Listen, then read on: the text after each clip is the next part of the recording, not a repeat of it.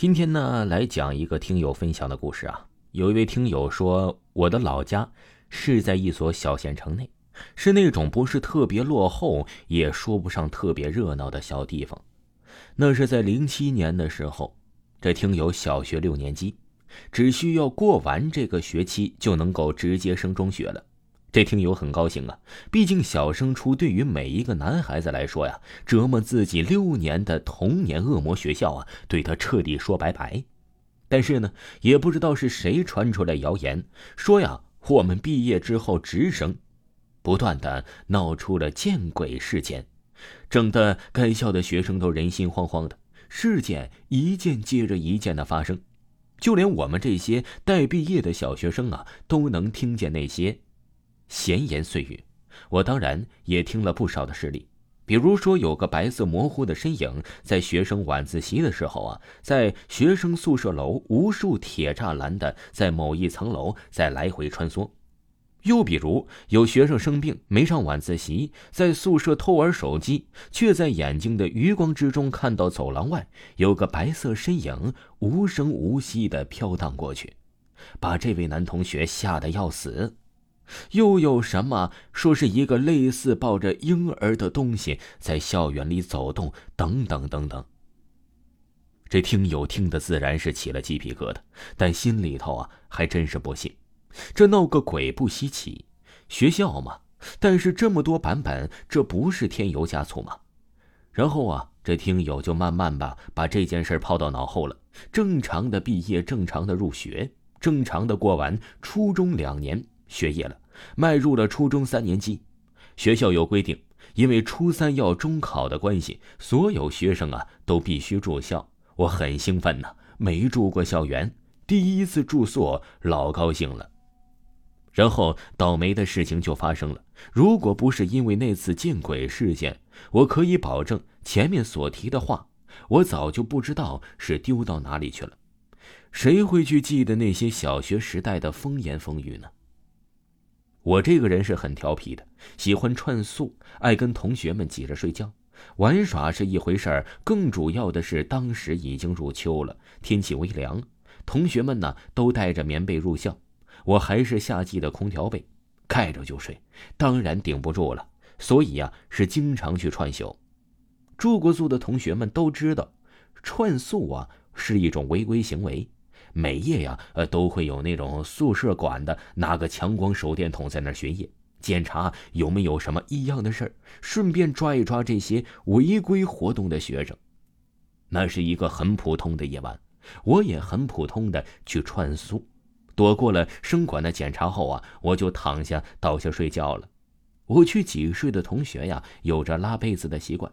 那一天，我睡到了半夜。被冻醒了，我赶紧把被子拉过来一些，翻身压住，嘿嘿，美滋滋。今晚我这被子可有保证了。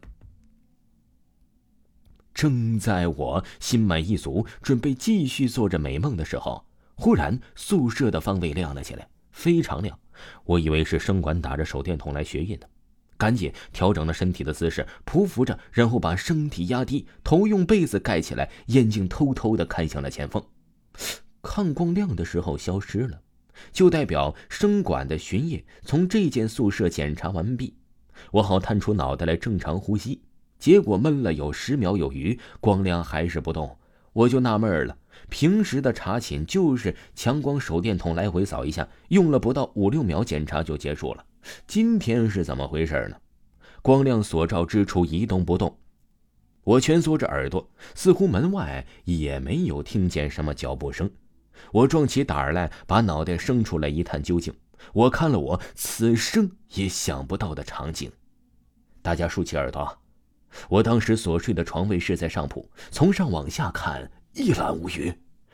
我匍匐着的姿态向前看，前方是淋浴间，光亮竟然是从淋浴间发出来的。我智慧的小脑袋第一时间充满了疑惑：大半夜的，淋浴间有亮光，还是那么高强度的光？不懂，不懂。我继续观察，然后吓死人的事情就开始了。有一个女性，通体全身发亮，白色的布衫遮住了全身，头发跟贞子一样的形象，从淋浴间就这样出来了。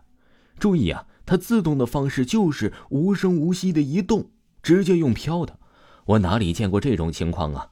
当时的情况，我心脏一下子提到了嗓子眼儿，紧张的一下拉满，我怕的要死，瞬间想起了多年前还在上小学的那些闲言碎语。我突然明白了，那可能是真的。我看着他从淋浴间飘了出来之后啊，然后掉了个头，又向我们睡觉的同学飘了过来。吴氏为了防水所设立的门槛，直接穿了过来。我头皮当时就炸了，赶紧想把边上的同学吵醒，好给我壮壮胆儿。我用指甲掐他的大腿肉，用尽了我所有的力气。然而啊，他一动不动，哼都不哼一声。我更慌了，但是又不敢剧烈的摇晃他，生怕被发现，奔着我而来。我又怕又好奇，他是干什么的？怎么会出现在这间宿舍呢？又干嘛从淋浴间出场呢？我就接着趴着偷看。哪里知道啊？他好像是能认出来人儿，我怎么能接受这种场面呢？眼看他把前排下铺的四位同学都认了一遍脸之后，只见下一位不是我的下铺同学，就不敢再看了。于是这听友闭上了眼睛，继续趴着，心里想：我不管你是干嘛，反正我不配合你。然后啊，这听友又作死的睁开半只眼去偷看。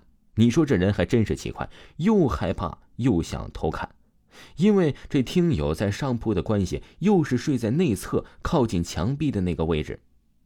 这听友看到他的头发一动不动的，他知道在盯着下铺的同学，至于在干嘛，没人知道。